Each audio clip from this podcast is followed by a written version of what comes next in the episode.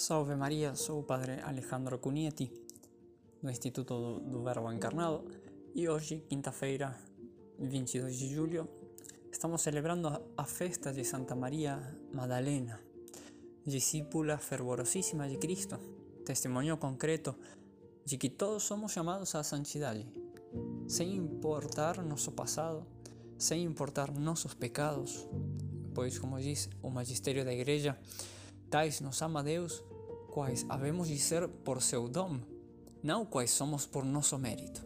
Ou também, eh, como exalta um autor sobre Cristo, diz a grandeza de Jesus está em que ele vê o herói, o santo, quando não é mais que um covarde. Ele tem o amor de ver o que podemos ser e o poder para nos ajudar a alcançá-lo. A história da santidade de Maria Madalena começa certamente na misericórdia de Deus e num fato, num fato que manifesta essa misericórdia. Foi Jesus o que, com seu compassivo perdão, cativou para sempre aquele coração que, sedento de amor, se achava num escuro, escuro abismo de pecado, por querer justamente saciar esse, esses desejos, seus desejos de amor, no nada das criaturas. Quanta escuridão havia no pobre coração da Madalena antes de conhecer a Cristo. Justamente como ensina São João da Cruz, ele diz que o amor faz semelhança entre o que ama e aquilo que é amado. Aquele que ama e aquele que é amado se assemelham, se, faz, se fazem semelhantes pelo amor. E assim diz o santo: quem ama a criatura, tão baixo fica como aquela criatura, e em alguma maneira mais baixo, porque o amor não só iguala, mas até sujeita o amante ao que ama. E assim a alma de Maria Madalena, por amar as coisas baixas, estaba encadeada a esas cosas y envilecida por ellas, yacendo na, na, postrada na escuridão espiritual, na tristeza e no desconsolo. Até que, na hora mais amarga de sua vida, naquela cena do Evangelho, quando foi ela levada pelos judeus aos pés de Cristo como adúltera que devia ser apedrejada até morrer, nesse momento se encontra cara a cara com a morte y va a morrer.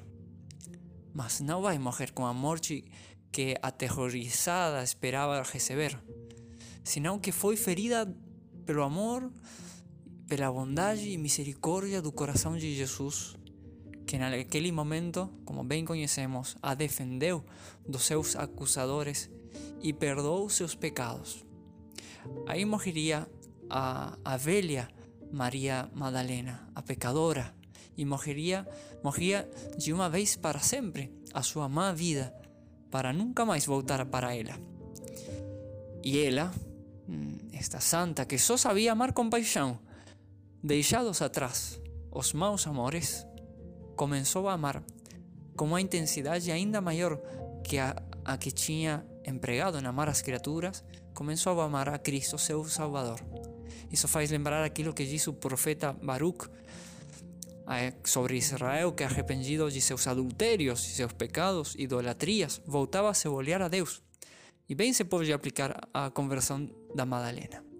Diz o profeta, porque assim como por sua vontade se desencaminharam de Deus, assim, ao converter-se de novo, le buscarão com uma vontade dez vezes maior. Isso é o que aconteceu com Santa Maria Madalena quando se converteu.